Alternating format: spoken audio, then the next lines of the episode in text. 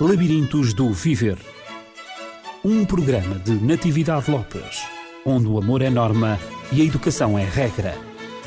Labirintos do Viver. Educação para os valores na escola e na família. Labirintos do Viver. E aqui estamos de novo, depois de passada uma semana, e estamos de novo a analisar o texto enviado por um dos nossos ouvintes, eh, que gentilmente nos presenteou com o texto intitulado Rumo. Este texto que é um documento anónimo encontrado na antiga igreja de São Paulo, em Baltimore, e é datado de 1672. É traduzido eh, por Fernando Garcia. Na semana que passou, no último programa, estive acompanhada de, com a doutora Paula Barbosa, que é diretora do Centro de Psicologia Dialógicos em Mem Martins, e esta semana estou de novo acompanhada com ela e vamos dar continuidade à análise deste texto enviado pelo nosso ouvinte, o texto Rumo. Como está, doutora Paula? Como foi a semana? Tudo bem, Natividade. Hoje estou um bocadinho mais rouca, como dá para notar. Uhum. Então, vamos rumo ao rumo, não é Sem verdade? dúvida. Vamos rumo à segunda parte deste texto. Mas para uh, aqueles ouvintes que não tiveram a oportunidade uh, de, de escutar o programa anterior, então eu terei que ler na íntegra este texto do século XVII, 1672. Então diz assim. Caminha serenamente por entre o ruído e a pressa e lembra-te da paz que existe no silêncio. Até onde for possível, sem abdicar de ti próprio, procura estar em boas relações com todas as pessoas. Expõe a tua verdade com calma e clareza e ouve a de todos os outros, mesmo a dos menos dotados e dos ignorantes. Eles também têm a sua história. Evita as pessoas barulhentas e agressivas que são vexames para o espírito. Se te comparares com os outros, podes tornar-te vaidoso ou amargo, pois sempre existirão pessoas maiores e menores do que tu. Aprecia as tuas realizações e os teus planos. Mantém vivo o interesse pelo teu trabalho, mesmo que seja humilde. É a tua verdadeira riqueza nas mudanças da sorte e das circunstâncias da vida. Toma cuidado nos teus negócios, porque o mundo está cheio de artimanhas. Mas não feches os olhos à virtude. Muitas pessoas lutam por altos ideais e por toda a parte a vida está cheia de heroísmo. Sê autêntico. Especialmente, não finjas afeição, nem sejas cínico com o amor, porque, mesmo no meio de toda a aridez e desencanto, ele é perene e verdejante como a relva. Aceita com gentileza os conselhos da idade, entregando graciosamente os fervores da juventude. Cultiva a força do espírito para enfrentares os súbitos infortúnios que a vida reserva, mas não te perturbes, imaginando o mal que pode acontecer. Muitos medos nascem da fadiga e da solidão. Para além de uma saudável disciplina, toma cuidado contigo. Não és menos filho do universo do que as árvores ou as estrelas e tens pleno direito ao teu lugar aqui. Quer isto seja ou não claro para o teu entendimento, não há dúvida que o universo se abre diante dos teus olhos segundo um plano superior. Por isso, está em paz com Deus, seja como for que o concebas. E sejam quais forem os teus trabalhos e aspirações, na ruidosa confusão da vida, mantém-te em paz com a tua alma. Com todas as suas mentiras, servidões e sonhos desfeitos, o mundo continua a ser belo. Tem cuidado, procura ser feliz. Este é o texto, doutora Paula. Sim, uma, Nós bonita, uma bonita mensagem, uma como tínhamos bonita falado mensagem. outra vez. Uhum. De facto, eh, podemos analisar estes conteúdos eh, sob diversos pontos de vista e com certeza que a semana passada nós, este texto, quando começou a falar do silêncio, a doutora Paula salientou exatamente essa necessidade que nós temos de criar um silêncio à nossa volta eh, para nos fazer refletir, exatamente, refletir naquilo que nós somos como pessoas, naquilo que são os outros, valorizando a vida, no fundo, valorizando a vida. Vida, porque para encontrarmos a felicidade, o que nos parece que este texto termina exatamente com esta frase, procura ser, ser feliz, um, indica-nos aqui o caminho exatamente para a felicidade e passa, passa pela introspeção, pela reflexão, pela busca do silêncio, neste, neste, neste caminho de, de pressa, não é? Neste contraste que nós, que nós analisamos também. Sim, acima de tudo, como falamos, essa capacidade de conseguir parar e uhum. olhar para dentro de nós, para que nos possamos conhecer, também possamos identificar aquilo que necessitamos, aquilo que faz parte de nós e que só assim conseguiríamos ser felizes conseguindo então estar ligados a uma vida que parecesse de facto nossa. Uhum. E parece que essa felicidade, segundo o texto, um, implica que nós uh, estejamos de boas relações com todas as pessoas e todas as pessoas, incluindo connosco próprios. Sem dúvida. Aquilo que seria, como nós falamos mesmo na semana passada, uma certa tolerância à diferença, o conseguir também nas relações com as outras pessoas estabelecer várias formas de ser, várias formas de estar, seria uma condição fundamental para lidarmos connosco, porque se pensarmos bem, assim estaríamos também a integrar as partes boas, as partes más das pessoas, isso nos daria a flexibilidade de aceitarmos tudo o que há em nós. E muitos de nós, como conversamos também nesse dia, estamos tantas vezes a tentar sermos apenas metade, ou a parte boa, sem conseguirmos lidar com os defeitos, ou afundados no negativismo que nos faz pensar que nada de bom sairá de nós. E seria essa integração total que interessaria também com vista à felicidade de cada um. Uhum. Recordo-me que a doutora Paula falou uh, na comparação com os outros, que aliás está bem explícita aqui no texto, que diz: se te comparares com os outros podes tornar-te vaidoso ou amargo, pois sempre existirão pessoas maiores e menores do que tu. Parece que esta, esta comparação é um risco, uh, que é um risco para nós, quando, quando de facto nos queremos encontrar a nós próprios e queremos uh, de facto viver uma, uma identidade genuína. Como já tinha mencionado, a comparação deve ser tida em conta num processo de identificação com as pessoas. Nós, claro que temos, para nos sentirmos, digamos, a fazer parte de um grupo de temos que identificar coisas que são comuns entre nós e os outros. Mas apenas neste sentido, as uhum. comparações que têm em vista um nivelamento das pessoas, neste caso até mais um desnivelamento, porque colocaria uns acima, outros abaixo, uns uhum. melhores, outros piores, uns certos, outros errados, todas estas determinações que se façam das pessoas só possam ser sempre prejudiciais para elas, porque dificilmente as vão fazer sentir que estejam então nivelados ao lado de alguém. Essas assimetrias que às vezes se criam e que vêm muitas das vezes também desses processos educativos acabam por vezes por dar à pessoa essa noção desse estigma, quase desse lugar que é sempre o seu uhum. e que então as faz sentir -se sempre crianças, sempre pequeninas ou sempre inferiorizadas, sempre aquém dos outros.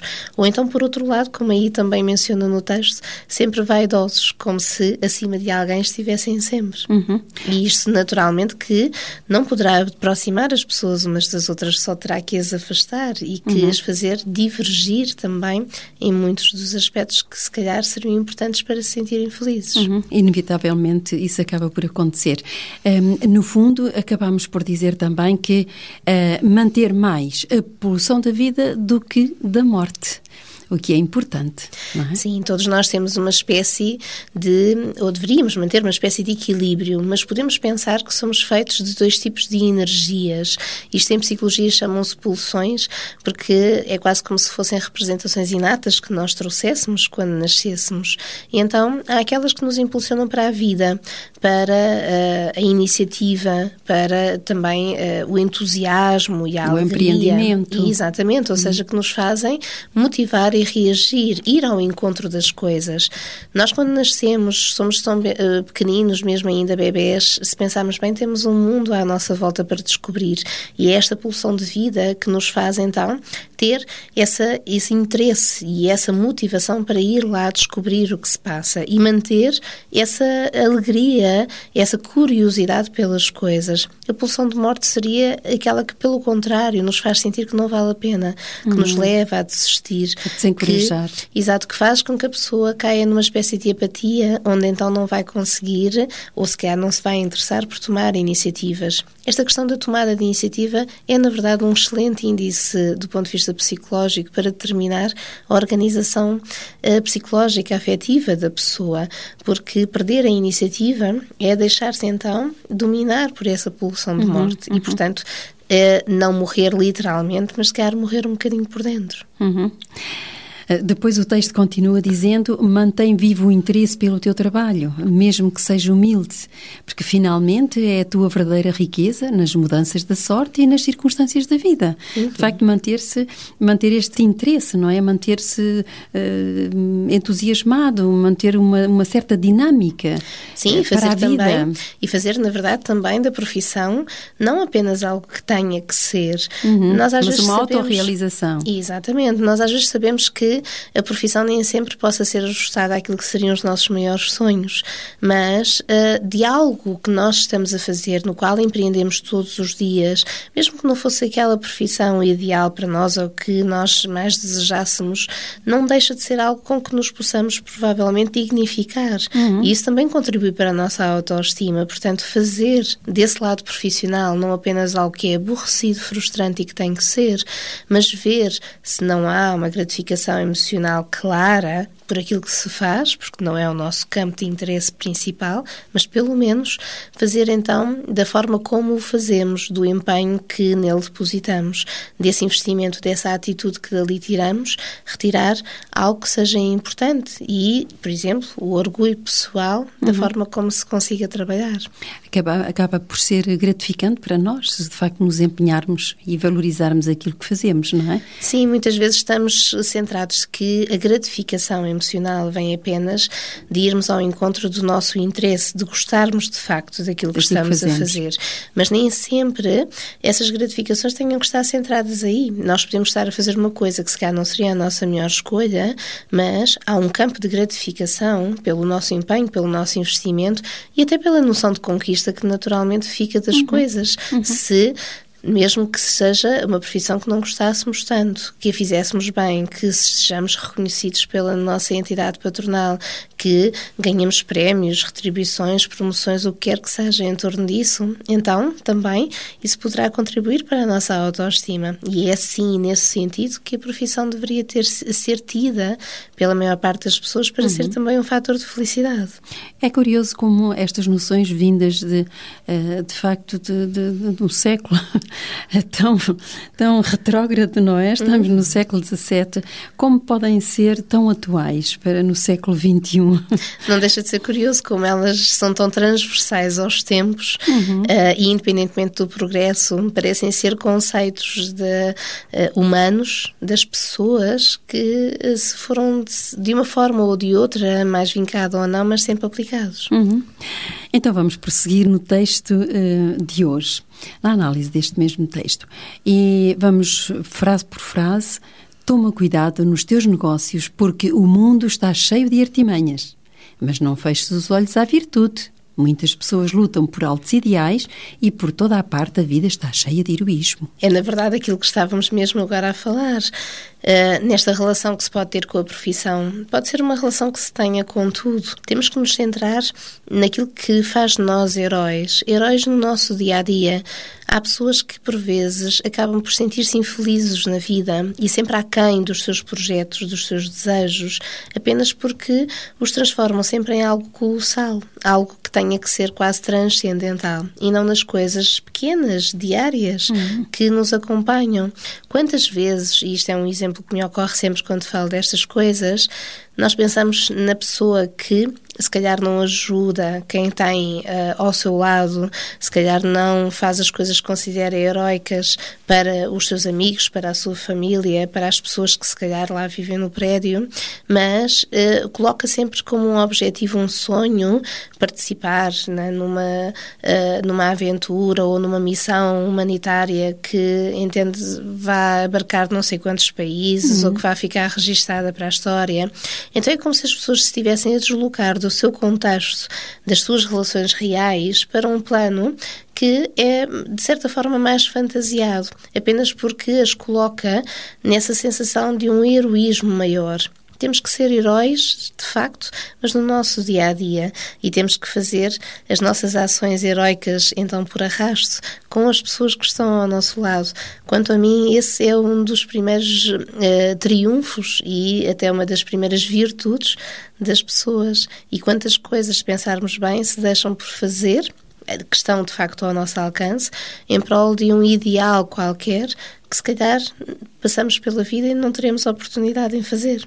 Então será por isso que o autor deste texto um, escreve logo a seguir ser autêntico. No fundo, ele faz aqui uma chamada, um apelo à autenticidade. É porque, eh, como a doutora Paula acaba de descrever, eh, dá a impressão que há uma fuga aqui em, em qualquer coisa, em atos heróicos que a pessoa pretende, uh, pretende realizar, ignorando muitas vezes ou sendo insensível àqueles que estão mais perto, mais perto da, da, própria pessoa, não é? E, e vemos isso, casos de, de pessoas hum, com pessoas cultas, pessoas que, que de facto têm, têm um desempenho na sua profissão brilhante, mas que em casa, para os filhos, para o companheiro ou a companheira, têm atitudes de facto muito, muito deploráveis e que nada dignificam aquilo que eles pretendem mostrar eh, quando estão em público ou quando estão no exercício da sua profissão. Pessoas de facto muito altruístas, muito humanas, eh, mas que, no, mas que lá em casa, nas, nos, nos contactos do dia a dia, têm uma atitude completamente oposta. Se pensarmos bem, tantas vezes se vai eh, observando, uh, e isto é uma característica que é muito vulgar do ponto de vista psicológico, é o facto das pessoas estarem sempre a tentarem se retirar deste aqui e agora, deste presente, daquilo que elas de facto são, e portanto aqui também das coisas autênticas e verdadeiras, para uma transposição qualquer que está mais além. Se não fazem em, eh, em casa, se não são verdadeiros, se não fazem, portanto, as coisas que estão ao alcance nesse ambiente, é porque estão eventualmente a deslocá-lo para o ambiente profissional.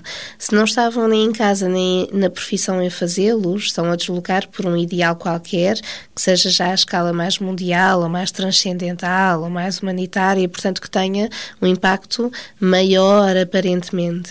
Uh, se eventualmente estamos a falar das coisas do presente, as pessoas por vezes ficam a ruminar com aquilo que sejam as coisas do passado, com as lembranças de como era como podiam ter feito. Aquela questão de ficar agarrados aos ses das coisas, uhum. quando isso já não nos trará qualquer resolução para o que temos hoje em dia.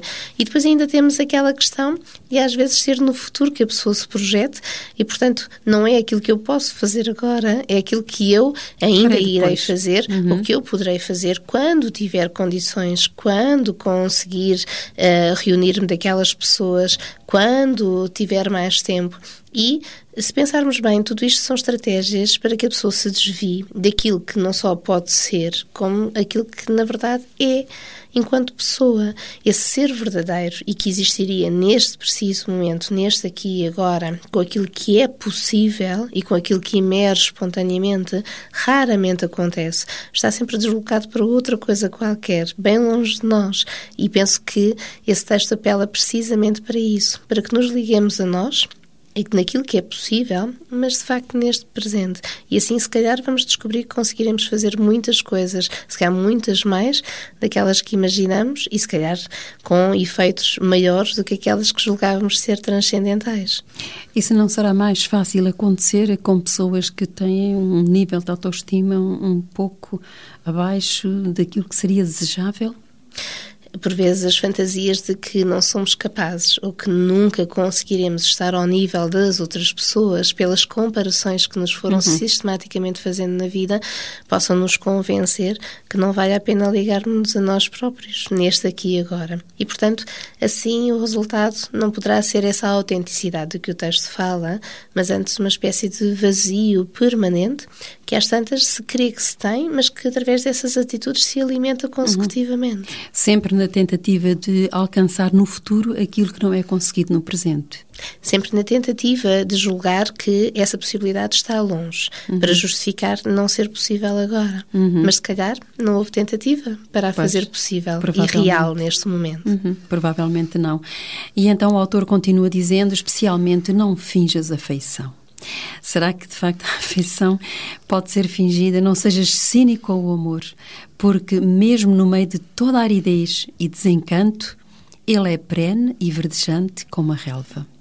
Aqui temos uma dualidade, não é? Aquilo que a pessoa um, pensa uh, ser o amor e a afeição fingida e aquilo que o, que o amor é na realidade, que é verdejante como a relva, permanente essa noção de verdejante traz-nos logo assim uma imagem uh, de muita vida, uhum. se pensarmos. Uh, de serenidade uh, também. Exato, mas acima de tudo, portanto, naquele registro que estávamos a pensar, das poluições de morte, das poluições de vida, uhum. é uma imagem que nos traz logo esta noção de muita vida, de algo que está sim, ali, sim.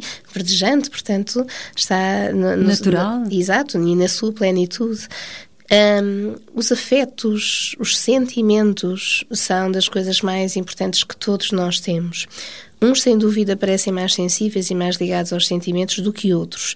Uh, e muitas das vezes, e na sociedade atual, encontra-se muitas pessoas que sofrem imenso apenas porque se tentam construir e até gerir uh, e reger em termos da sua vida pessoal como se não sentissem nada e como se os afetos, os sentimentos não fossem coisas importantes. E, na verdade, mesmo que alguém o tente fazer, nunca estará a ser capaz de ser uma máquina, porque é disso que estamos a falar. Uhum. As pessoas vão sempre continuar a ser pessoas. Há aquelas que assumem a sua vida afetiva, há aquelas que a tentam controlar, esconder, uh, por muitos motivos que têm a ver com as suas defesas psicológicas e, portanto, com um sofrimento que nem sempre está consciente nas pessoas. E daí, como o texto diz, uh, nunca desvalorizar, nunca uh, retirar a importância à parte afetiva e, portanto, nesses sentimentos também a questão do amor, porque de facto, se nós pensarmos num alimento que pudesse manter as pessoas ligadas à sua felicidade, seriam os afetos, os sentimentos, sem dúvida. Uhum um alimento que pode alimentar as pessoas. Isso é importante, os afetos, alimentar a pessoa. E nós alimentamos-nos também de, de, desses mesmos afetos, não é? A vida tem, outro, tem outra cor, tem outro sentido, quando nós nos sentimos amados e quando nós temos essa capacidade também de, de uh, retribuir uh, com a nossa própria afetividade. Amar e ser amado é, de facto, uma necessidade humana e que nos faz sentir muito bem quando nós a conseguimos. Eh, e agora o texto eh, a seguir dá um conselho eh, que, que é, de alguma maneira tem revela alguma aqui alguma maturidade. Aceita com gentileza os conselhos da idade. Maturidade no sentido em que um, em que a idade conta alguma coisa para a maturidade de, humana, não é? Aceita com gentileza os conselhos da idade, entregando graciosamente os fervores da juventude.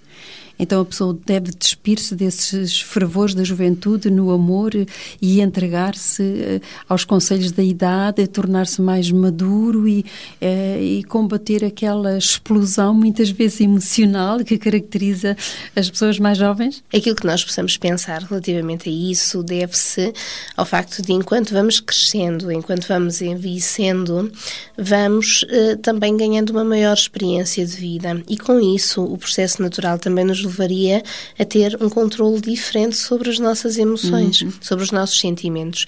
Com isto não estou a dizer um controle no sentido de esconder, portanto, de passarmos a ser mais frios. Não, mas é uma certa modulação afetiva que se dá com essa naturalidade. Saber lidar melhor com os sentimentos. Exato, e portanto daí se falar por vezes que na juventude somos sempre mais intensos, mais uhum. fervorosos do ponto de vista afetivo e que depois naturalmente há uma espécie de assentar, de acalmar desses processos. Eles não desaparecem por si, eles são apenas eh, elaborados de uma forma distinta e também porque, enquanto nós estamos a crescer, e principalmente na fase da adolescência também, nós estamos ali a tentar descodificar muitas emoções. O que é que elas são?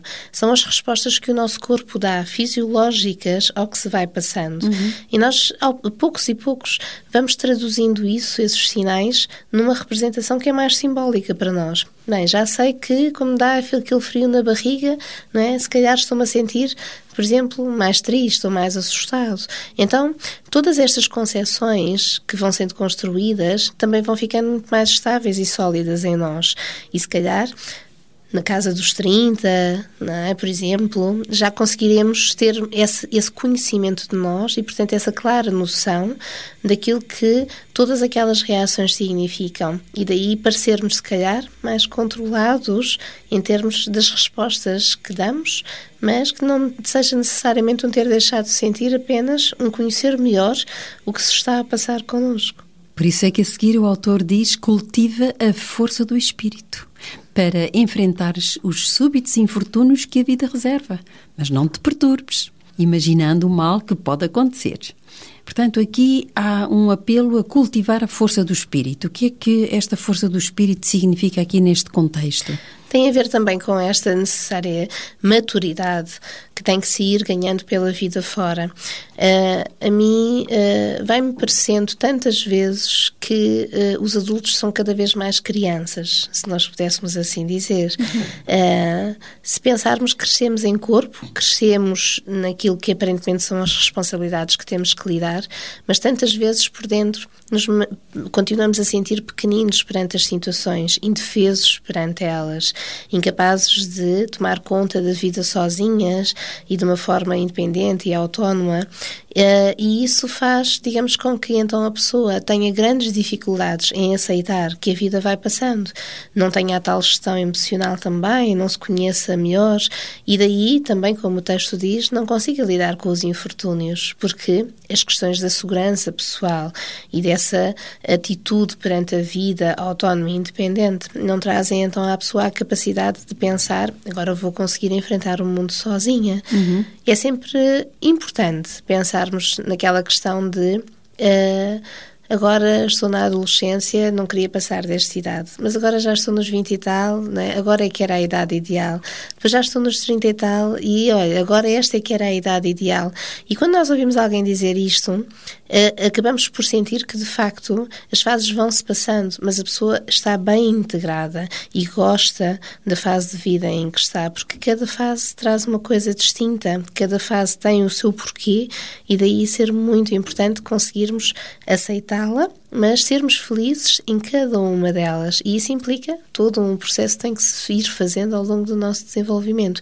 Esse crescimento não só por fora, mas também por dentro. Uhum. Uh, creio que há aqui também, está implícita aqui, é uma capacidade de resiliência muito grande, não é? Para, de facto, enfrentar, como diz aqui, os súbitos infortúnios, os inesperados infortúnios que a vida nos traz. Há um passar desse sonho, uh, dessa, desse esse lado mais fantasiado que nos caracteriza enquanto somos mais crianças para uh, o enfrentar da realidade e até o desdramatizar, o desmistificar das coisas que a realidade nos traz. Mas para isso tínhamos que ter construído toda essa confiança em nós, temos que ter tido espaço também para experimentar fazer as coisas por nós, coisas que muitas vezes os nossos educadores não nos permitem, para nos sentirmos depois seguros em enfrentar o mundo sozinhos. Uhum. Chegarmos então a essa maturidade plena em que aceitamos a vida, sentimos-nos bem com ela e estamos bem integrados, como a doutora Paula referiu há pouco. Porque senão diz aqui que muitos medos nascem da fadiga e da solidão. Quando nós chegamos, atingimos a maturidade e chegamos à plena adultez, eh, por vezes há muitos medos que se instalam, muita insegurança, e estes medos e esta insegurança, segundo o autor também, podem nascer da fadiga e da solidão. Eu costumo dizer que uh, ninguém gosta de estar sozinho Portanto, todas as pessoas que vivam na solidão, mesmo que eventualmente se tenham estruturado na solidão, não estão necessariamente bem com essa solidão.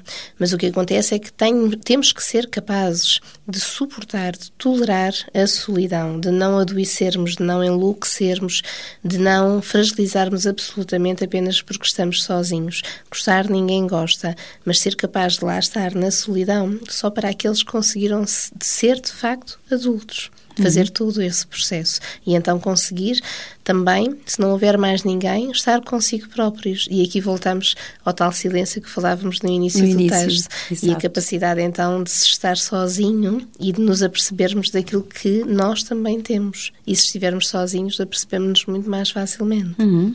Estamos quase a chegar ao fim de, da análise do texto um, e aqui esta parte uh, o autor fala de uma saudável disciplina e diz ele que para além de uma saudável disciplina toma cuidado contigo.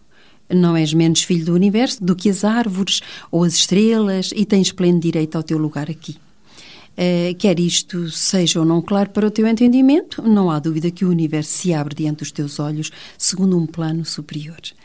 Portanto, aqui é, é, um parágrafo bastante grande, mas que, no fundo, apela a uma saudável disciplina. Será que nós, eh, com a maturidade, temos que temos que nos autoflagelarmos e dizer: bom, a solidão é própria da minha idade, no fundo, os filhos já saíram de casa, já estão casados, já cada um está na sua vida, e eu agora estou para aqui. Como muitas pessoas, quando chegam já à adultez mesmo bem madura, dizem: estou para aqui, ninguém, não me interesso a ninguém, ninguém olha para mim, ninguém tem interesse por mim, ninguém me visita, estou para aqui envolvida neste medo, medo de facto do futuro, do que vai acontecer, dos quantos anos estarão à frente, ou os poucos ou muitos, ou seja o que for o que vai acontecer, numa solidão profunda. E aqui, aqui faz o apelo a esta saudável disciplina.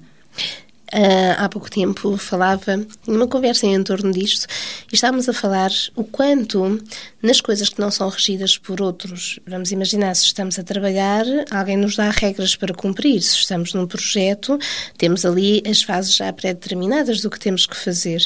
Mas então, e nas outras coisas, nos trabalhos que não implicam isso, em que nós gerimos as nossas próprias atividades? Somos nós uh, os gestores. Exato. Mesmo então, depois por transposição na nossa vida pessoal. Então, o que fazer?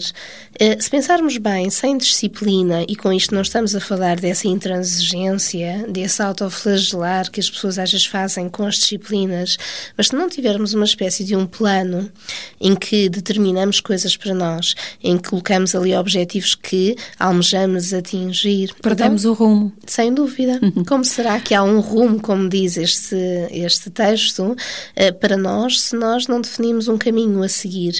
E talvez seja essa a disciplina importante a manter. Todos nós, quer sejamos novos ou já idosos, todos nós teremos que, a cada momento e de acordo com a fase da vida em que estamos, termos sempre coisas para fazer, projetos a alcançar, formas de ocupar o nosso dia, nem que seja ir todos os dias ao ginásio. Eu já observei pessoas, quantas das vezes se diz que os idosos já não têm essa potencialidade e eu própria, com os meus próprios olhos, tenho observado senhoras de 70 ou mais anos todos os dias no ginásio e aquele é o plano delas, uhum. para que não estejam sozinhas em casa, Muito vão, bem. convivem com as pessoas, assim passam as manhãs delas e, portanto, todos nós, seja em que idade for, seja de que forma for, poderemos eventualmente ter um plano para nós e não nos deixar cair então no, nem na, na, exigência extrema, que faz de nós apenas pessoas frustradas, mas também não nos deixarmos abater pela solidão, pelo vazio que depois se instala apenas porque não construímos nada para nós vivermos. Uhum. E neste rumar à felicidade, eh, porque é a frase com que termina o texto, eh, aparece também aqui o aspecto transcendental da vida. Eh, em que diz que eh, diante dos teus olhos eh, há um plano superior e a seguir, por isso está em paz com Deus, seja como for que o concebas. E é, é interessante, portanto, toda esta, esta busca de equilíbrio neste texto, ao falar eh, da, da introspeção, ao falar da vivência de cada ser humano, de, da aceitação da, vi, da, da, da vida, com os reveses, com as alegrias, com o amor, com as ilusões, as desilusões, os encantos, desencantos, mas em tudo isto um ser superior uh, que de facto está, uh, está por cima e, e, e, portanto este, este também, como diz aqui, manter-se em paz com a tua alma. Parece que há aqui uma identificação com algo superior e algo que é humano.